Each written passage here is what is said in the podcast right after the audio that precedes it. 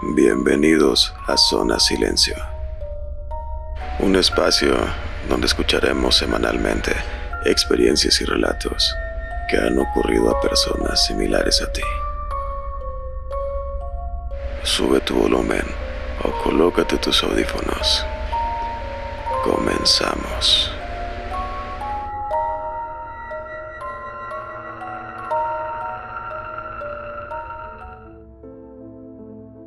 Debido a la naturaleza de las historias contenidas en el siguiente episodio, aconsejamos tener discreción con niños menores de 13 años de edad.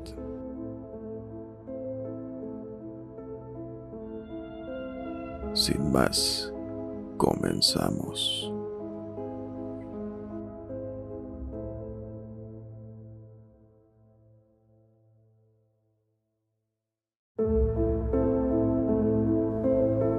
El baño maldito.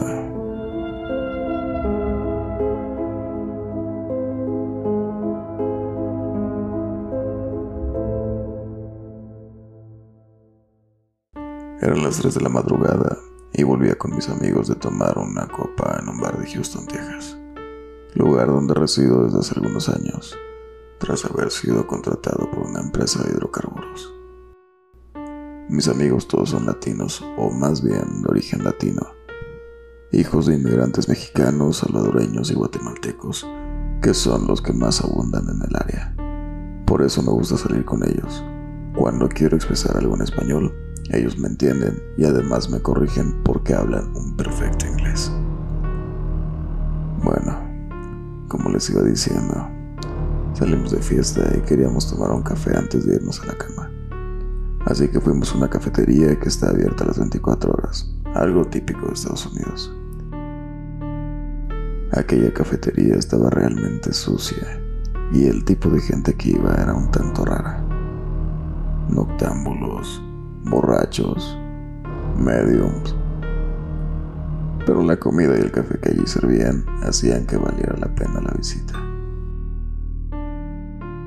Después de tomarme mi café, pedí un plato de bacon y huevos, el desayuno típico sureño.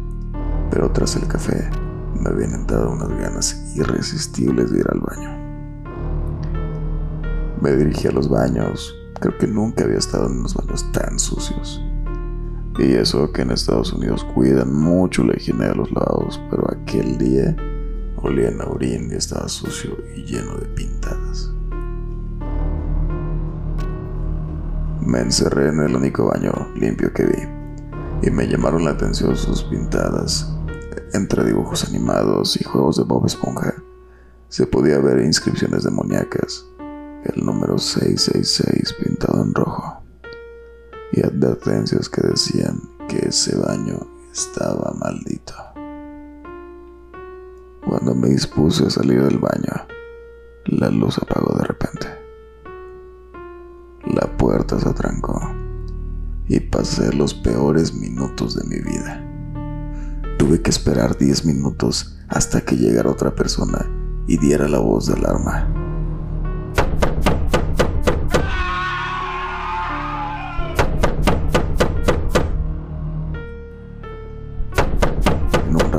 allí solo escuché gritos, susurros y la presencia de alguien.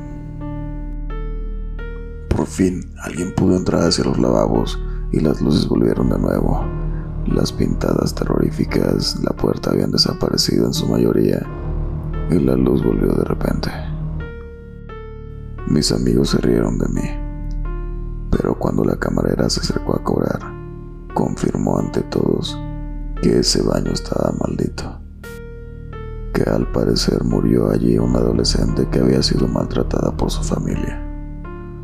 Su propio padre la había golpeado hasta el momento de morir.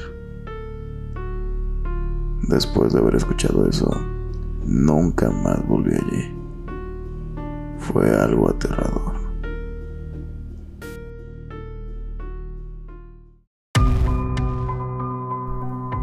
Terror en el baño.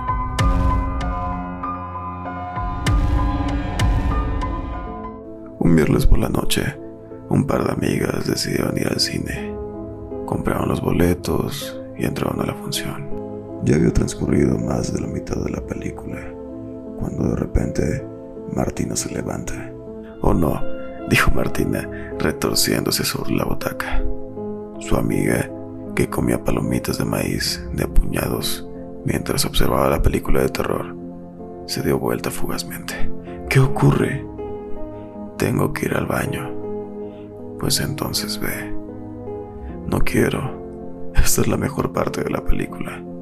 Bueno, entonces no vayas. Es que si no voy, mi vejiga estallará.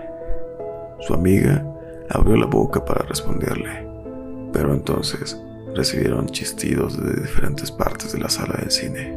Volveré enseguida, susurró Martina. Luego me cuentas lo que ocurrió. Abandonó su butaca y corrió en dirección al baño. Eran cerca de las doce y media de la noche y no había mucha gente en el centro comercial. Apenas un muchacho que cansinamente barría el suelo y un par de empleados de la cafetería que guardaban las cosas para marcharse de ahí lo más antes posible. Martina se detuvo delante de la puerta del baño y lanzó una maldición. La entrada estaba cruzada con un letrero de plástico amarillo. Retrocedió sobre sus pasos y miró en derredor desesperada. Vio una escalera a lo lejos y se lanzó decidida hacia ese lugar. La escalera, que no era mecánica, la condujo a un corredor de pisos relucientes, con tiendas comerciales ya cerradas y oscuras a ambos lados. A unos 50 metros, suspendido de unos cables del techo, un letrero luminoso le indicó la presencia de los sanitarios. Martina, infinitamente aliviada, la cual ahora ya no le preocupaban tanto las escenas perdidas de la película, sino sus ganas insoportables, casi dolorosas, de ir al baño, se metió corriendo en el lugar. Los pisos del baño brillaban impecablemente bajo la dura luz de los fluorescentes del techo. La chica, como era de costumbre, eligió el último de los dos cubículos para hacer sus necesidades. Antes de sentarse, limpió la tapa del inodoro y luego colocó un buen colchón de papel higiénico sobre la misma. Y recién entonces decidió sentarse. Y allí, mientras trataba de orinar lo más aprisa posible, comenzó a escuchar algo extraño. Era como si alguien en algún cubículo vecino estuviera rascando la madera con sus uñas. Pero no podía ser, estaba segura que no había nadie al momento de haber entrado. Agudizó el oído y escuchó. Y al rato, el ruido se repitió, y además de eso, Martín oyó el sonido de unas arcadas intensas como si alguien estuviese vomitando dentro de algún cubículo. La chica tuvo el impulso de agacharse y mirar por debajo del tabique divisorio, pero luego se dio cuenta de que estaba completamente sola y aislada en esa parte del centro comercial. Entonces, ya no quiso hacerlo, no quiso mirar, porque aquellos sonidos le ponían los pelos de punta. Quiso moverse Quiso levantarse y quiso abotonarse el pantalón para salir rápido de ahí, pero no pudo. Estaba paralizada. Sabía que algo horrible estaba a punto de suceder. De inmediato sacó desesperado el celular con el propósito de alertar a su amiga de la situación. Y justo en ese momento vio la inscripción sobre la puerta escrita con un marcador negro. Si escuchas ruidos raros, no mires hacia arriba.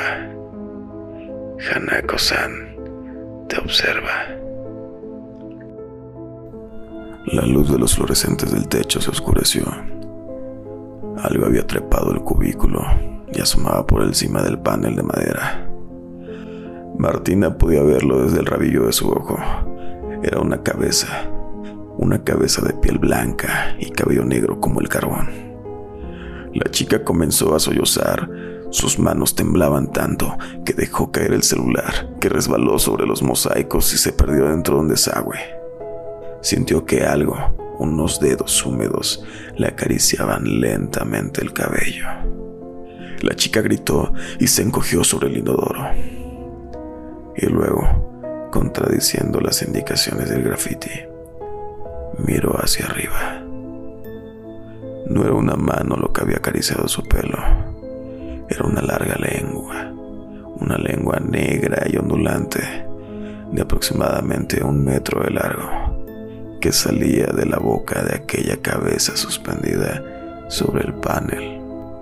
La lengua, como una desquiciada serpiente, se enredó en las profundidades de su pelo, mientras Martina lloraba aterrorizada. Pasó por sus ojos y sus mejillas, dejando un rastro húmedo y fétido sobre su piel, y luego se enroscó en torno a su cuello, donde comenzó a apretar.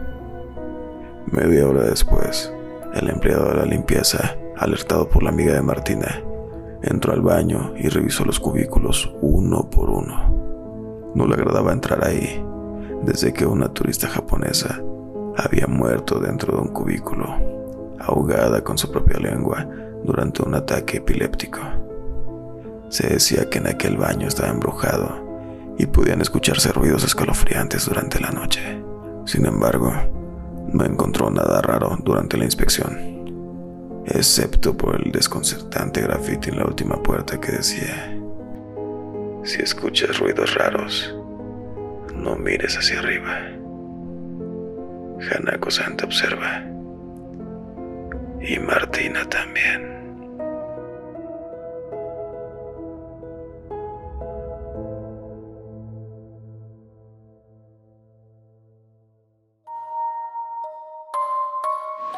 No dudes en contactarme si tienes algún relato que te gustaría que saliera aquí.